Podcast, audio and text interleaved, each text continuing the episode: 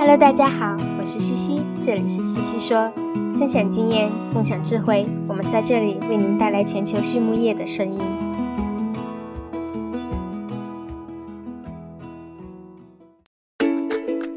感谢西西说的合作伙伴们：APC 血浆蛋白全球领导者，帮助动物茁壮成长；大地汉克二十八年专注，为动物提供美味与健康；里兰动宝。让食品和伴侣动物不断丰富我们的生活。禾本生物专业酶制剂全球供应商，深耕生物技术二十年。康德全包膜凝聚未来，凝聚更多力量，释放更多能量。健明全方位营养专家，健明让明天更美好。太高动物营养创新，共赢未来。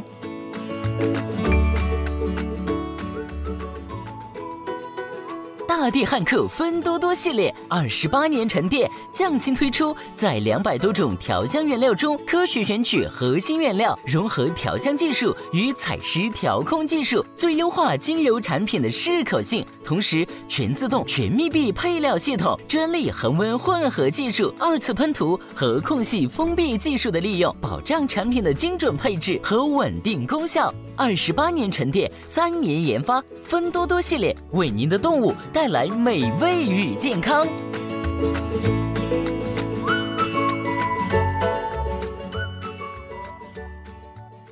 Hello，大家好，我是西西，今天我们来聊一聊农场收粪。话说，学习动物营养学的同志们，大家应该都免不了收过粪吧？收粪的时候，你在想些什么呢？是累、脏还是苦呢？今天的西西说嘉宾 Dr. Bob Thaler 却说，收粪可以让我们参透人生意义。Dr. Thaler 是一位美国动物营养界的重量级人物，他是南达科达州立大学的教授，很多国内的朋友也许都认识他。他在母猪营养领域上有着杰出的贡献。在2013年，他也被 National Hog Farmer 杂志选入了美国的猪业名人堂。那么，收粪是怎么和人生意义扯上关系的呢？今天我们就来听 Dr. Thaler 展开聊聊这个话题吧。首先，Dr. Thaler 是怎么进入行业的呢？教授分享说，他在美国南达科他州长大，1982年在南达科他州立大学取得了学士学位，84年也留校取得了硕士学位，在88年在堪萨斯州立大学取得了博士学位。博士毕业后，刚好母校有教职空缺。于是他就回到了南达科他州立大学，成为了一名动科系的教授。这一待就是三十二年了，直到今天，他还依然活跃在学术界。好，那么说到收粪和人生意义，您是怎么想的呢？Dr. Thaler 说呀，我经常说，通过收粪真的可以领悟和参透人生的意义。为什么呢？学习动物营养，大家在学生时代都收过粪。在学校做这些事情的时候是非常艰辛的，往往并不是自己想做，而是不得不做的。那时候我们可能会有不少的抱怨，但是多年之后回忆起来，却能真正体会到这件事的重要性。收粪本身是一件看似简单的工作，但是动物营养行业中很多价值千金的问题就是通过收粪解决的。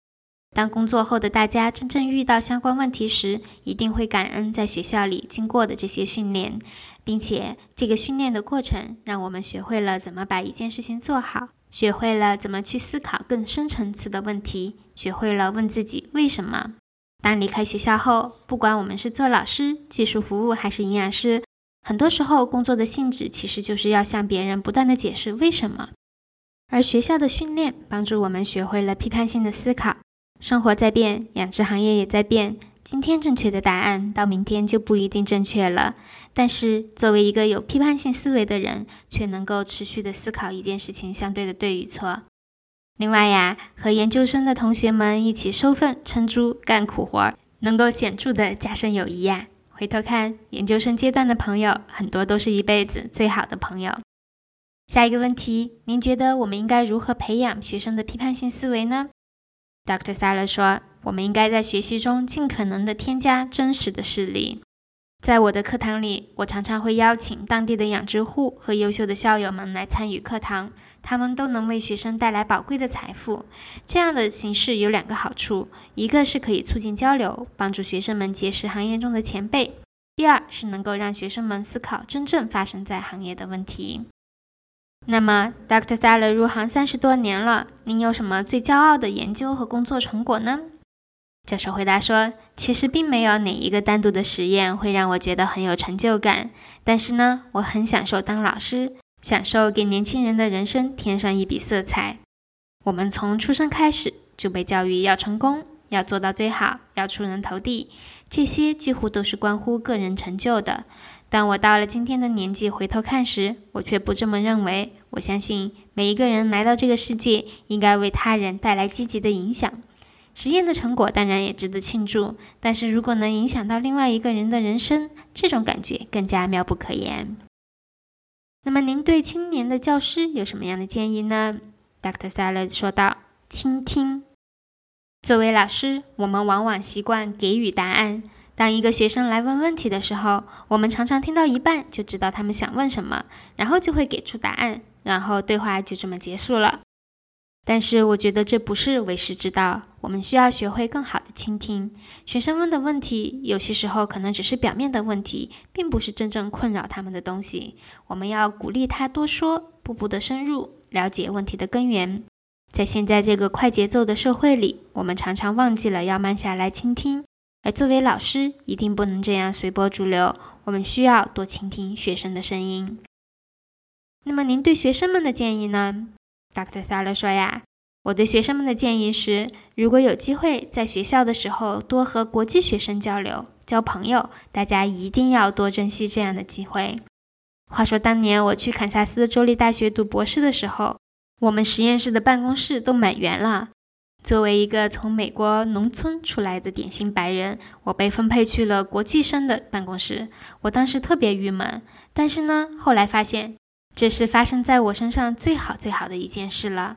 通过这样的契机，我认识了我的好朋友李德发博士。现在他是中国动物营养界的权威院士了。还有很多现在国际知名的外国专家，和这些优秀的人交流，你会对自己的文化和他人的文化都有更深层次的了解。对美国人来说，更有意思的是，你会知道这个世界上除了玉米、豆粕、日粮，还有各种各样想象不到的饲料原料。哈哈。下一个问题聊到了猪的营养，Dr. Thaler 说，动物营养界的教父，大家非常熟悉的 Dr. Gary Ali 博士曾经说过：“好好观察猪吧，他会告诉我们它需要什么。Watch the pig, it will tell you exactly what it needs。”有很多营养管理方面的理论，看起来有道理吧？但是猪就是不为所动。所以，我们还是要回归到猪的本身。举个例子，话说，在一九八二年我读硕士的时候，我们做过一个断奶子猪的实验，饲喂缺乏赖氨酸的日粮，看看出栏时猪有没有表现更差。结果，我们就观察到了补偿性生长，猪那是长得白白壮壮。所以，猪啊，真是非常神奇的动物。好了，那您对科研的看法呢？Dr. Thaler 说。一个实验不能解决所有问题，一个实验的结果也不能立刻证明某个理论。我们要下一个靠谱的结论，往往需要很多实验的一致结果。同时啊，我们不能只关注纸面上的营养配方，而要学会考虑各种实际因素。有的技术也许在纸上行得通，甚至在饲料端也行得通，但是到了屠宰端或者是肉品方面却不行了。比如说，我们早期使用 DDGS 的时候，因为能省钱，配方师们都高兴坏了。然而，饲料厂却因为流动性不好，影响了实际生产，而且因为 DDGS 影响了肉品，屠宰端也不高兴。所以呢，在关注营养的同时，一定要考虑猪场和饲料厂整体的收益。我们现在学校在做很多有意思的实验。比如，Dr. Crystal Levick 教授，他做了很多母猪方面的实验，氨基酸需求，验证 NRC 模型是否正确等。Dr. w a l i n g o 教授在去丹麦之前做了很多替代性原料和添加剂的实验。Dr. Ryan Samuel 教授现在管理着我们新建的一千两百头猪的生长育肥社，在开展饮水、饲喂密度、死猪填埋等多个方向的研究。此外，还有很多我们和农业工程和食品科学系合作的项目，非常有意思。而上面提到了收益，Dr. Thaler 接着说。我们的校友 Dr. John d e j o n 博士现在是美国 Pipestone 养殖公司的营养总监。他有一次回来和我们的研究生做探讨的时候，说到读书的时候最后悔的事情就是没有花时间去了解养猪业的商业运作。我们大多数学营养的人可以做出世界上最好的日粮，但是却不一定能理解经济角度是否可行。我想给在校学生一个建议：动物营养不单单就是营养理论，更重要的是日粮产生的经济效应。我们应该追求的是最优生长性能 （optimal performance），而不是最大生长性能 （not maximum performance）。好，那您对创新有什么样的看法呢？Dr. Thaler 说：“这些年，我们行业的创新很少，有一些效果很好的创新型产品，却因为消费者意见等缘故无法推广。比如说瘦肉精，这给那些想创新的公司很负面的反馈。如果花费上几百上千万的研发费用，终于做出了一个好产品，但却不能进入市场，那么我们为什么还要创新呢？”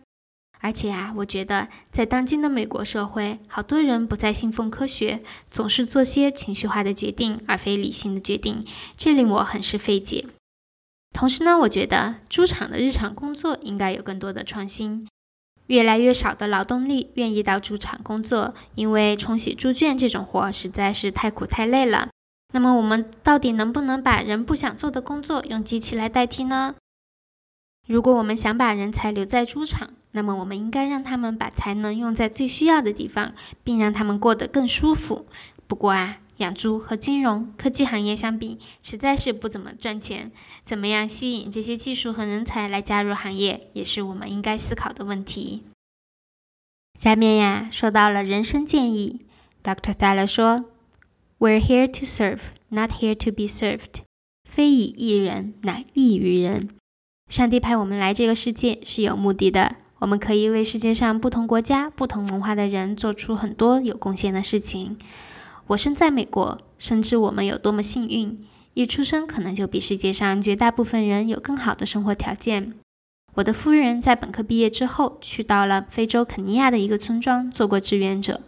两年后，她回来的时候告诉我，我们再也不要抱怨自己的生活条件了，因为我们和其他的人比起来，就像在天堂。世界上有很多比我聪明却没有条件接受高等教育的人，而我们这么幸运，就要尽自己的力量去帮助别人。大家都应该更少的关注自己，更多的关爱他人。好，聊到最后，Dr. Thaler 推荐了他最喜欢的书。他推荐的这本专业书籍叫做《National Swine Nutrition Guide》（美国猪营养指南），这是由美国十二所大学合作编写的，关注在实际生产上。当然了，达克萨勒也说这本书是二零一零年出版的，NRC 是二零一二年出版的。那么十来年已经过去了，里面的信息是否还有价值，是否有改变，也值得我们探讨。非专业书籍呢？达克萨勒最喜欢的是圣经。